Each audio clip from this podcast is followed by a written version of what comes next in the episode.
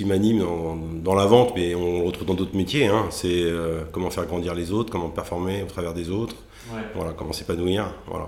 C'est quoi la leçon de, de ce deal? La leçon, c'est persévérer. euh, Parce Ouais. que euh, entre le premier rendez-vous et, et la signature du contrat, il s'est peut-être passé plus de trois ans.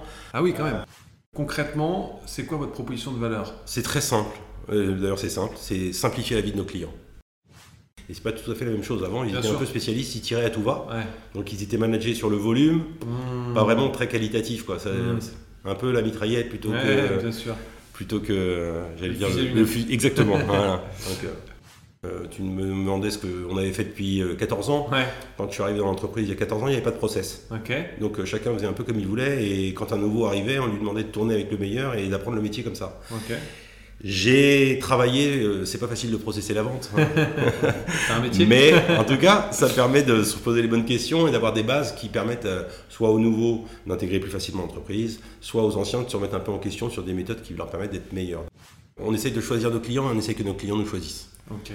Euh, la vente opportuniste, ça va pas loin. Nous, on est dans une vente récurrente. Un client chez nous, quand il nous confie ses achats, il est livré deux fois par semaine. Euh, comment est-ce qu'on fait pour rappeler à ces équipes de vente euh, le- tous les discours, toutes les offres qu'on met à disposition de ses clients quand on vend un peu plus de, de 10 000 produits? Alors, il y a deux problèmes. C'est comment le faire savoir à nos clients et comment euh, le faire savoir à nos vendeurs. Donc, euh, les deux sont un peu liés, mais c'est pas la même, c'est pas la même tactique. Ouais. La période Covid a été euh, un accélérateur.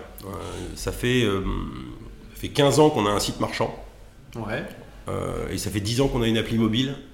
Donc euh, aujourd'hui, on fait, euh, on a quasiment un client sur deux qui commande sur notre site internet et on fait presque 35% de notre chiffre d'affaires euh, sur internet. Donc on a déjà, déjà pas mal transformé l'entreprise en digital, mais c'était déjà un peu le cas avant le Covid, ça s'est accéléré pendant le Covid.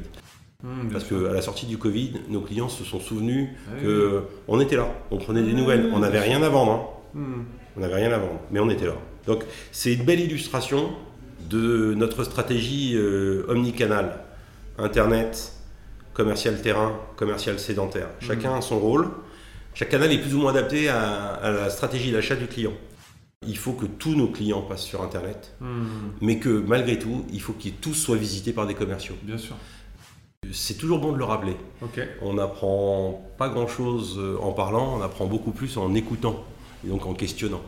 Puis on ne vend pas un produit, on ne vend pas une entrecôte, on ne vend pas euh, une tomate. On vend une solution qui va faire que l'opérateur va avoir tout, euh, comme je disais de manière très simple, euh, une seule livraison, une seule facture Mm. euh, et en plus euh, la garantie d'avoir le budget respecté.